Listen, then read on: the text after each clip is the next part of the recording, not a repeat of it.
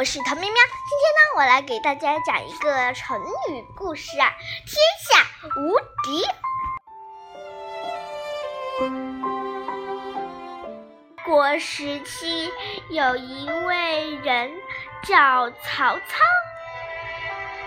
他每次打仗都能取得胜利，谁也不是他的对手。后来，这位天下无敌的英雄战胜了所有人，建立了魏国。